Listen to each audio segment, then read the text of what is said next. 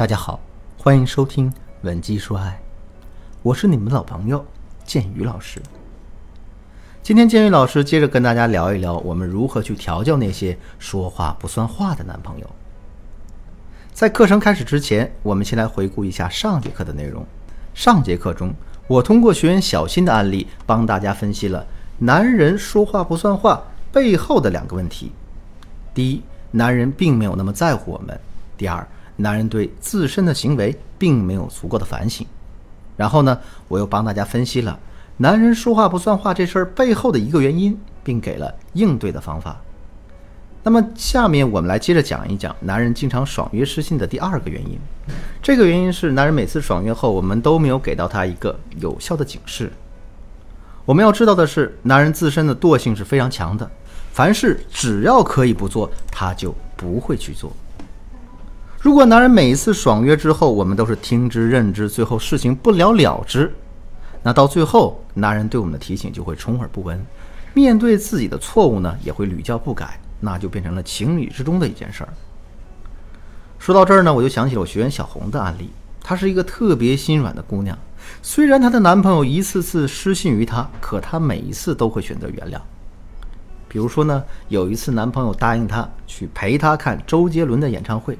票都买好了，可男友却临时爽约了，小红没办法，只好一个人去看。你看演唱会越是人山人海的样子，她的心里就越来越孤单。等到散场后，小红觉得心里不是滋味呀，于是就给男朋友打电话，想要一个说法。可听到男朋友一口一个宝贝儿啊，一口一个我错了，她心就软了。那没办法，最后只能告诉男人：那你下次别这样了。诸如此类的例子还有很多，可是像小红这样的宽容，并没有换来男友的感激，反而更容易让对方得寸进尺。等到后来呢，就变成男友爽约的次数越来越多，每次给的理由也越来越随意。那到最后呢，男朋友甚至连两个人的生日和相恋的纪念日都不在意了。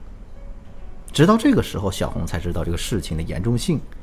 可到这个阶段，男人早已形成了不好的习惯，那就很难改变了。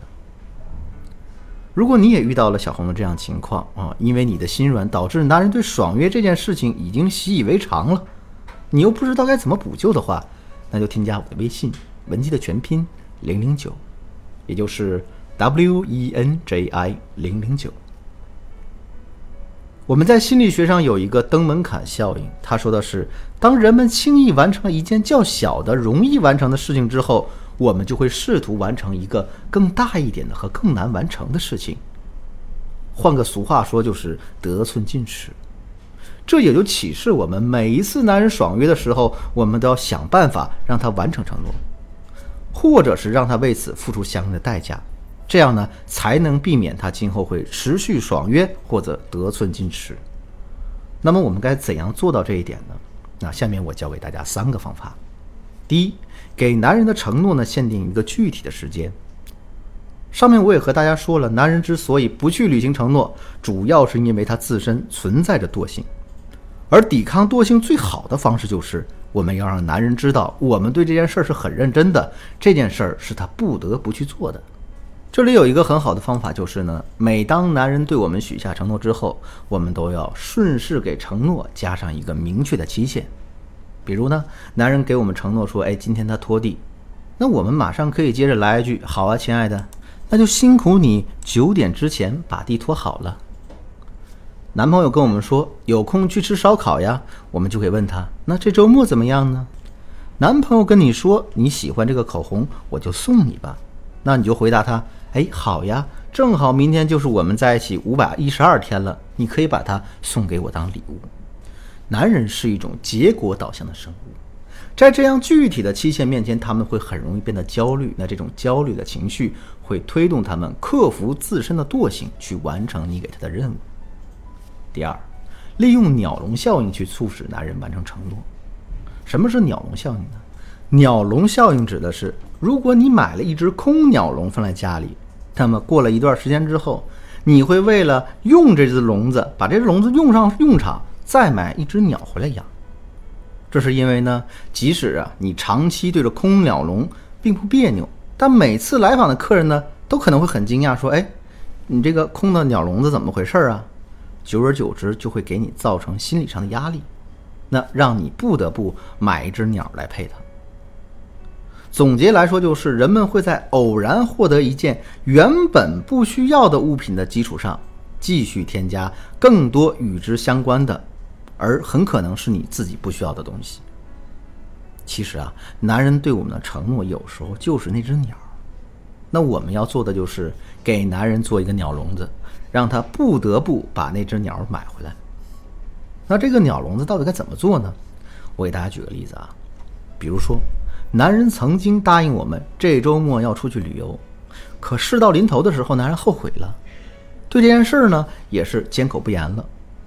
那在这个时候，我们可以直接问男人：“哎，我们到底什么时候去旅游啊？”男人肯定会找各种的理由去推辞。那么正确的做法是，我们可以偷偷的把酒店订好，把票买好，然后对男人说：“哎，亲爱的呀，你看这个酒店和票我都买好了，那咱们什么时候动身去旅游啊？”这个时候，男人就会很容易的答应我们的要求。第三，给男人建立一个奖惩机制。除了上面两个方法之外呢，我们还可以男人建立一个奖惩机制，用这样的方式让男人去履行承诺。到底什么是奖惩机制呢？其实说白了就是，男人每完成一个承诺，你就给他一个小奖励；相反呢，男人每失信一次，我们就要给他一个小惩罚。不过，你想要真正建立起这种奖励机制，我们首先啊能够坚持自己的原则。如果每次男人说话不算话的时候，我们都非常生气。可只要他一认错，你就会心软原谅的话，那男人永远不会把你的话当回事儿。正确的做法是，每当男人不信守承诺的时候，我们就要立刻跟他说说这事儿的严重性，不要过了很久啊，你攒了一起再说。男人是不喜欢翻旧账的。我们要郑重的跟男人说，我们很生气，这是原则性问题，希望他重视起来。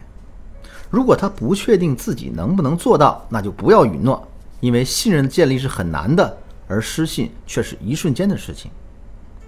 如果你都这么说了，男人依然不守承诺，那你就要对他进行惩罚。说到这儿啊，有的姑娘会说：“哎，老师，那要是男人不接受我的惩罚，我该怎么办呢？”其实给男人惩罚不一定是实质性的惩罚，也可以是把对他之前的付出和好处拿掉。举个很简单的例子，之前你可能对男人很关心，天天变着法的给他做饭吃。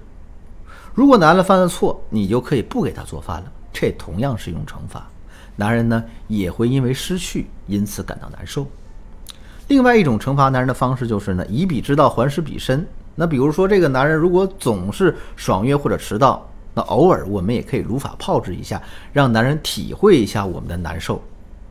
如果男人输给我们买什么东西没达成，那我们也可以先说给男人一个惊喜，给一个承诺，然后不了了之。以上就是我今天要讲的全部内容了。如果你想了解更多男人爽约的原因，学习更多调教男人的方法，或者呢，你觉得自身的问题很棘手，根本来不及学习，想获得我们导师一对一的专业辅导的话，可以添加我的微信，文姬的全拼零零九，也就是 W E N J I 零零九。